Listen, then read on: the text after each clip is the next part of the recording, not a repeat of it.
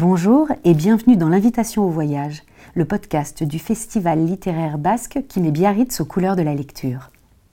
Parce que Biarritz et le Pays basque sont liés à l'océan, il était naturel que l'invitation au voyage en explore toutes les facettes. Dans cette série de podcasts, nous vous emmenons au large pour une excursion littéraire.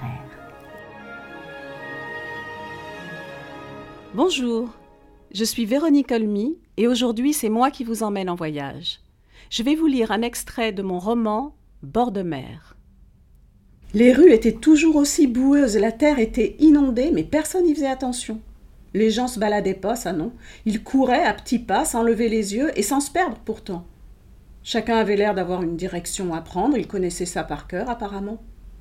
Moi, je me suis dirigée au hasard avec mon air de connaisseuse, les mots me faisaient confiance et ça m'a porté chance car sur quoi on est tombé À croire qu'elle nous attendait. La mer. Oui, la mer, en plein dans la ville, c'est pas banal.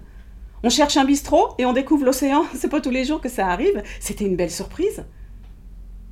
Sur la digue, je me suis arrêtée, mes deux mômes à la main, je me demandais comment le faire, comment saluer la mer. Elle faisait un boucan d'enfer, une vraie colère, et les enfants étaient intimidés.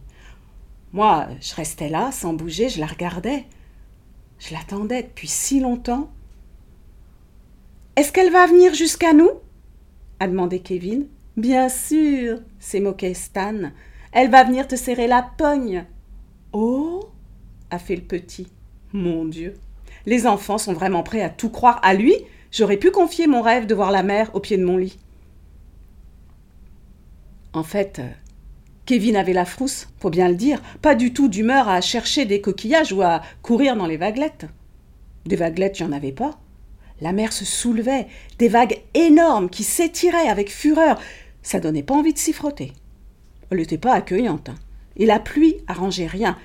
C'est vrai qu'elle avait l'air de s'avancer jusqu'à nous. En tout cas, elle faisait des efforts, elle prenait son élan. Les vagues se soulevaient haut pour nous atteindre et puis elle retombait. C'était à nous d'y aller. Faut bouger, j'ai dit au môme. On va fondre sous cette flotte. Et on est descendu sur la plage. Le petit se méfiait.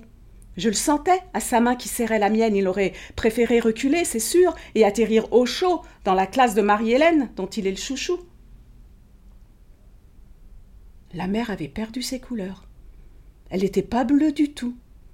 Elle ressemblait à un torrent de boue. Elle avait la couleur du ciel. Je veux dire que même là, c'était comme à l'hôtel. Cette impression d'être dans une boîte en carton. En vrai, elle est toute bleue, j'ai dit à Kevin. Mais elle faisait un tel raffut euh, qu'il m'a pas entendu. Peut-être aussi que je l'ai pas dit. Peut-être que je me parlais à moi-même. Elle respire fort, la mer m'a crié Kevin en me secouant le bras. N'aie pas peur, j'ai fait. C'est pour te dire qu'elle est contente de te voir. Tu lui as drôlement manqué. Elle me connaît Le monde entier te connaît, Kevin. Voilà ce que j'avais envie de répondre. Le monde entier t'attend. Mais c'était faux. Je sais que personne nous attend. Mais est-ce qu'on n'a pas le droit au mensonge de temps en temps? On peut se transformer en fait Les enfants sont prêts à ça.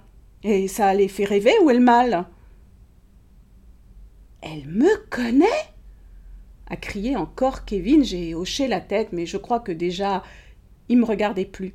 Il s'était reculé brusquement parce qu'une vague était venue lui lécher les godasses. Stan s'était éloigné. Il courait sur la plage dans tous les sens comme s'il était poursuivi. Il n'est pas bien, ce gosse, j'ai pensé. On aurait dit qu'il voulait échapper à quelque chose. La pluie, le froid, un être imaginaire, c'était étrange. Il fonçait, tête baissée, s'arrêtait brusquement, repartait dans un autre sens, stoppait net, comme face à un mur, repartait aussitôt, virage à droite, virage à gauche. À quoi il pensait à ce moment-là? Dans quel monde il était? J'aurais pas su le dire. J'aurais voulu qu'il s'arrête, mais j'avais pas la force de lui courir après. La tête me tournait drôlement, je me suis assise sur un rocher. Kevin, à mes pieds, s'est mis à jouer avec le sable mouillé, la mer avait fini de l'intéresser. Moi, je ne pouvais pas m'empêcher de la regarder. J'aurais aimé être comme elle, me suffire à moi-même, me foutre de tout et prendre beaucoup de place. C'est une orgueilleuse, j'ai pensé. Elle n'est pas sympathique. Elle est orgueilleuse. Tout ce voyage pour elle. Et elle est prête à nous broyer, à nous geler les poumons, à nous bourrer la gueule si on s'approche, et les vagues étaient des bouches énormes qui mordaient le vide et attendaient que nous. Stan J'ai crié Stan Mais reviens tout de suite Mais lui continuait à se cogner à ses murs. Alors je suis allée à lui. J'ai trébuché sur des pierres, mais je le quittais pas des yeux. Derrière lui, les vagues claquaient dans le vide. Stan J'ai crié encore, mais même quand je suis arrivée à sa hauteur, il a fait le sourd. Il a continué ses petits tours et ses demi-tours, ça m'a rendu folle. Je l'ai attrapé par la capuche de son blouson, et là, il s'est passé une chose terrible. Stanley a levé sa main, il a tapé mon bras et j'ai lâché la capuche. Jamais, jamais il avait eu un geste envers moi. Voilà l'avenir, j'ai pensé. Le malheur a pas de fin. Je reconnaissais pas mon petit garçon. On s'est regardé en silence. Il était rouge épuisé, les yeux agrandis, il soufflait fort, comme s'il pleurait sans larmes. Rentre immédiatement j'ai crié.